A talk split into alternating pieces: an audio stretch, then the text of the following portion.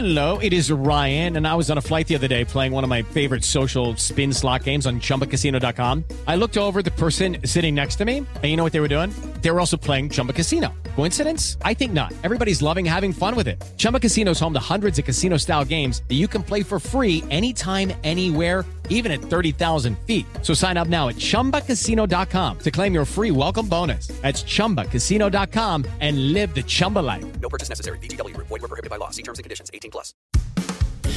Recibe todo el panorama informativo en podcast con Alejandro Villalbazo e Iñaki Manero. Un servicio de Asir Noticias.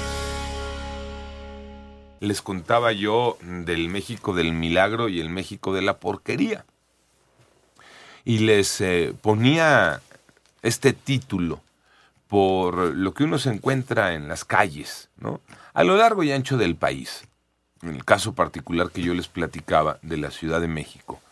Por eh, coladeras destapadas, por registros sin tapa, por eh, lo mal que hacemos los arreglos en la calle.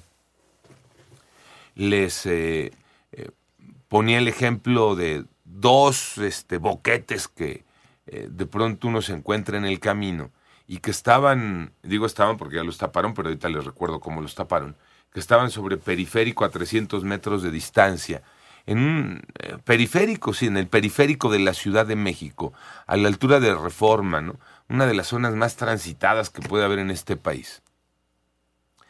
Había eh, un registro de Comisión Federal de Electricidad que tenía un eh, hundimiento ya y que eso en cualquier cosa se va a convertir en un socavón, porque lo único que hicieron en un trabajo de porquería fue echarle chapopote e incluso taparon el registro de Comisión Federal de Electricidad.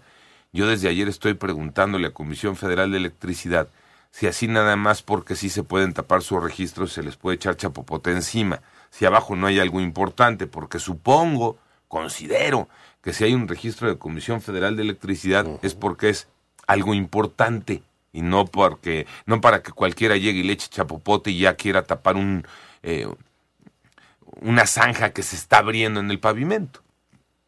El otro registro, les decía yo y se los presentaba también, y ahí están los dos en mi cuenta de TikTok, arroba Villalbazo 13. Pues este, un registro de, pues fácil, y no le exagero, ¿eh? de dos por dos.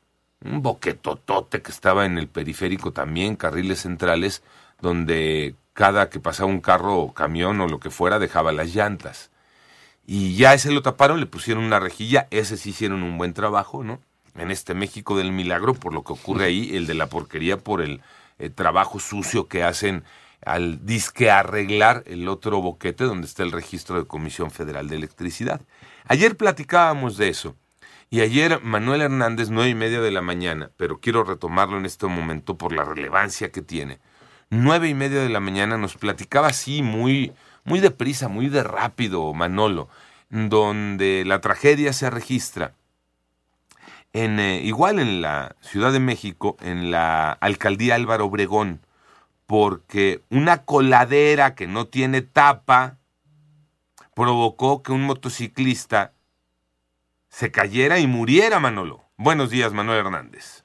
Alex, muy buen para ti, para todo el auditorio. Como bien lo señalas, desgraciadamente el día de ayer otro motociclista perdió la vida a consecuencia de esta mala infraestructura que tenemos en muchas zonas de la capital del país. Este hombre de aproximadamente 27 años iba transitando sobre los bajopuentes de alta tensión, iba como todos los días a su trabajo, cuando desgraciadamente cayó en una eh, coladera cuya rejilla pues ya es prácticamente nula.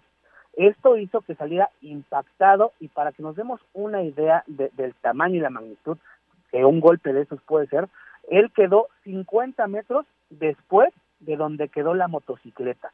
El impacto fue tal que perdió la vida de manera inmediata. Llegaron los servicios de emergencia porque quienes iban transitando en la zona pues vieron el accidente, llamaron al 911, de inmediato eh, llegaron los servicios de emergencia, desgraciadamente solo para confirmar que este hombre ya no contaba con signos vitales.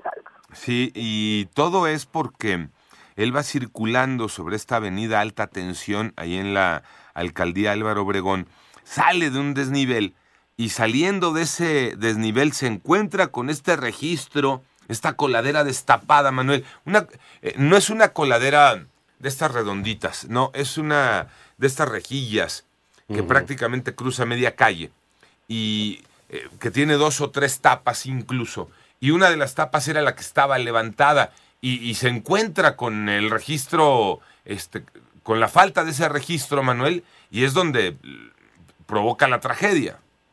Exactamente, Alex, eh, no pudo evitar, como bien lo señalas, este este pues, registro mal tapado, porque inclusive si tú vienes eh, manejando, pues se ve como un eh, bulto de cemento cuando vienes en, en, la moto y podría pensarte que es un bache mal tapado y entonces no le dio tiempo de reaccionar. Al momento que pasa, eh, la llanta eh, delantera cae justamente en el registro, esto hace que él salga impactado eh, y bueno, desafortunadamente el golpe fue letal a pesar de que traía el equipo de protección. Sí, ya después fueron a tapar este registro. Ahora, eh, si lo vemos, es el mismo ejemplo de lo que hemos platicado mil veces. Van y hacen eh, una compostura mal hecha, una porquería, porque ese registro se ve que ya lo cambiaron tres, cuatro veces. De hecho, las rejillas son hasta distintas en su herrería. Uh -huh. Son hasta distintas. Y si ves el. Eh, eh, la. Este. Delimitación de la coladera, pues está también ya el pavimento roto. Entonces, todo está mal ahí. -huh. Todo está mal. Eso quiere decir que tiene años esa porquería. Y que han ido y le han puesto ahí un cementito, ahí un chapopote, le cambian en la rejilla, pero no terminan de arreglar bien las cosas. Ese es el problema. Ese es el problema. Nada más que hablamos que esto le cuesta la vida a alguien. Y es donde hay que señalar, donde hay que poner la exigencia. Y aquí ya me voy más allá de la Ciudad de México. Esta exigencia debería de estar en todo el país. Panorama informativo.